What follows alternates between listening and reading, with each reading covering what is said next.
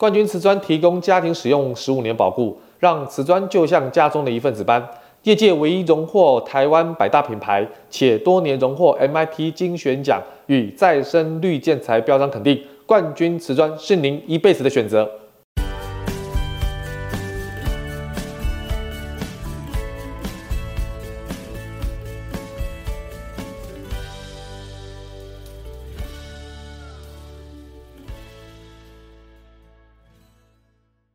欢迎收听你家我家，我是 Jordan。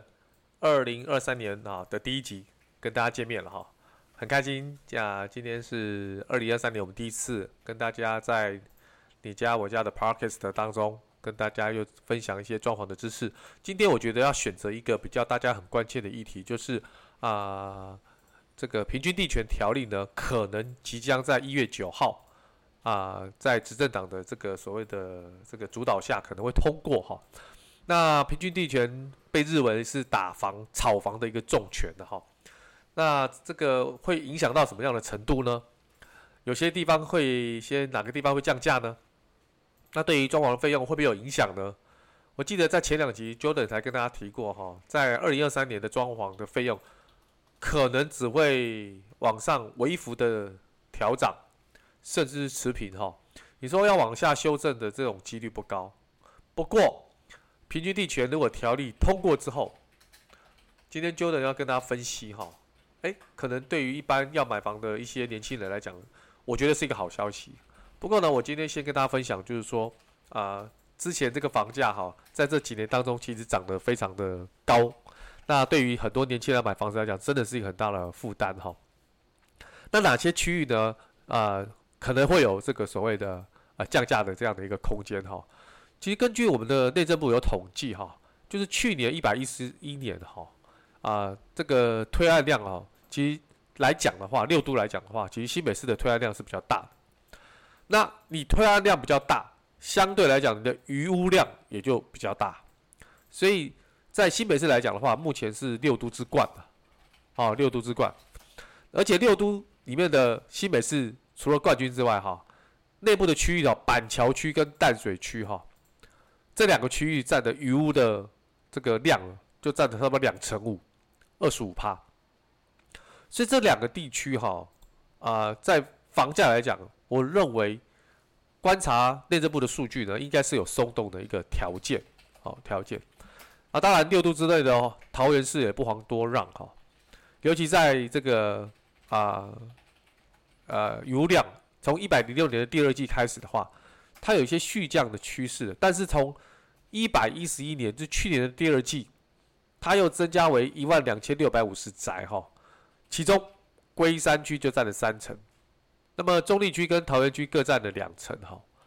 那所以这这些区域的房价的松动的空间就大了。再来就是余屋量破万的，还有台中市，那么台中市呢，长期呈现一个增缓的趋势哈，但是在一百一十一年，就是去年第二季呢，它又增加到一万。一千五百零二宅哈，而且北屯区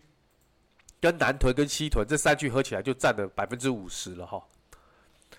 所以呢，台中的区域来讲的话，这三个北屯、南屯、西屯，价格上的松动会比其他区域来的大。南部的余屋量哈，虽然不比北部跟中部大，但台南各位也了解哈，其实台南在一百一十一年就去年的第二季。这一季当中的增加六千六百零五宅哈，其实安南区跟永康区跟善化区这三个区就占了百分之四十哈，比例非常高。所以台南想要买房子的年轻人，这三个区域可能松动的价格会比较大。那么高雄呢，在这个啊一百零五年第四季哈，达到一个高峰之后，就是一万两千五百五十五八。一万两千五百五十八载之后就开始减缓哈，那减到去年第二季呢，变成是七千四百八十九载，好，等于说它的余量是比较少的，啊，比较少的，不过还是有一些卖压的压力哈，好，所以六都当中哈比较维持缓降的，当然就是台北市啊，台北市哈。台北市中是从一百零七年的第四季达到五千四百一十五宅之后缓步下降。一直到一百一十年，就是前年的第二季开始，连续五季维持四千宅以下。那么这些宅数呢，远低于其他五都啊。那中正区、中山区、跟内湖区、跟北投区哈，合计占了五成。那我想这个数字很明显的就反映出，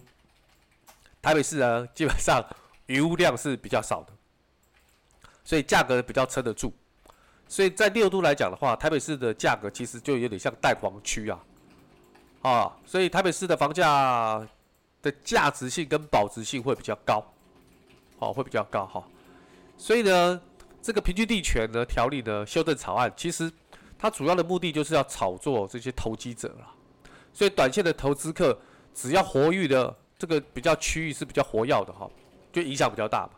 那哪些的区域压力比较大，就表示那个区域的余屋比较多嘛。所以余屋比较多的价格一定会受到比较大的波动。那这个部分的话，就是现在年轻人在看房子的一个很重要的一个指标。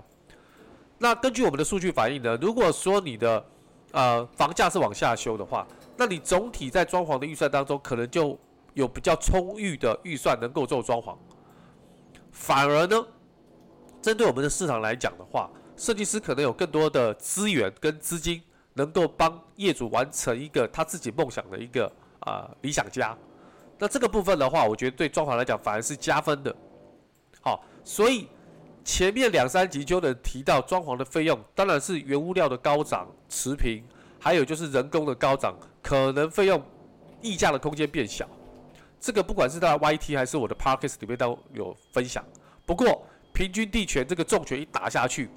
我认为哈，最快半年，最慢可能在一年当中哈，装潢的费用可能就会有一些松动的空间了。也就是说。装潢的费用的预算有可能会稍微的提升，让设计师好做一些装潢的内容的配置。那么装潢的业主也因为房价的松动往下修，以至于呢，他们在于装潢的时候有更多的预算能够跟设计师做沟通，更能完成自己心目中想要的理想的家园。所以短期来讲哈，可能还是会有些微的一些震荡，但是长期来讲，对装潢这个产业来讲的话，我觉得是这个大利多。好，所以不过才短短两三天哈，一个平均地权一个法案，可能就将 Jordan 之前两三集所提到的部分又做了一个修正，所以你看世界变化非常快哈。今天跟大家分享的就是有关平均地权对于房价的松动，哪些区域呢？大家可以考虑。再就是装潢的费用有可能会比较有空间跟啊设计师来谈，或者跟业主来谈，这是一个好事。好，不然。一般现在年轻人买房的压力哈，百分之九十五到百分之九十八都买房了，剩下的费用呢，只能买一些系统柜，或是一些好看的低价的家具来做配置，其实大大的影响自己本身的生活形态跟生活机能，还有生活习惯，我们都觉得很可惜啦。但是今天如果说啊、真的让房地产回归到一个比较正常的状况，正常的价格，让我们的年轻人都可以买到房子。我相信这一代的年轻人哈，让他们的买房压力如果减轻的话，我们下一代的幸福呢是指日可待。好，那我们这些有年纪的中年人呢，其实也是一个幸福的事情，因为我们看到自己的下一代可以买得起房子，可以自己养得起自己的生活，其实就是我们内心最想要的一块嘛。好，所以我觉得政府今天做这样的一个动作呢，长期来看是好事，但是对于建商。不管是建商或代销业者，其实是一个重拳呐，尤其是投资客哈。那你说好不好，对不对呢？其实要看什么角度去看这件事情啊。如果以广大的民众来看的话呢，可能是一件好事啊。但是如果你是以建商跟代销公司来讲的话，可能会影响到他们很大的一个业务的推展。不过呢，我觉得有失必有得啦，有一好一定有一坏。那要看用什么角度去解释这个事情。呃，点一点设计呢，跟你家我家的 Podcast 呢，我想就是站在中立的立场去大家分析啊，将来的影响哈，啊，所以今天我想 Jordan 来跟大家做一个报告跟分享，让大家知道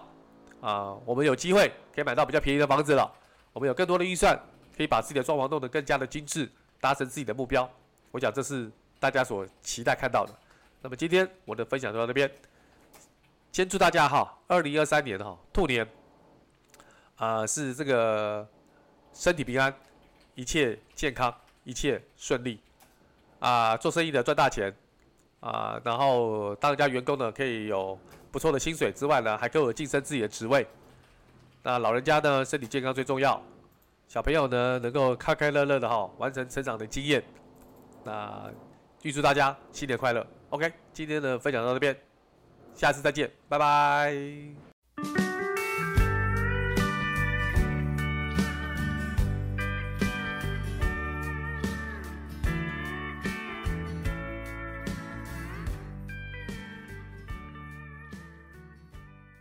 冠军瓷砖提供家庭使用十五年保固，让瓷砖就像家中的一份子般。业界唯一荣获台湾百大品牌，且多年荣获 MIT 精选奖与再生绿建材标章肯定。冠军瓷砖是您一辈子的选择。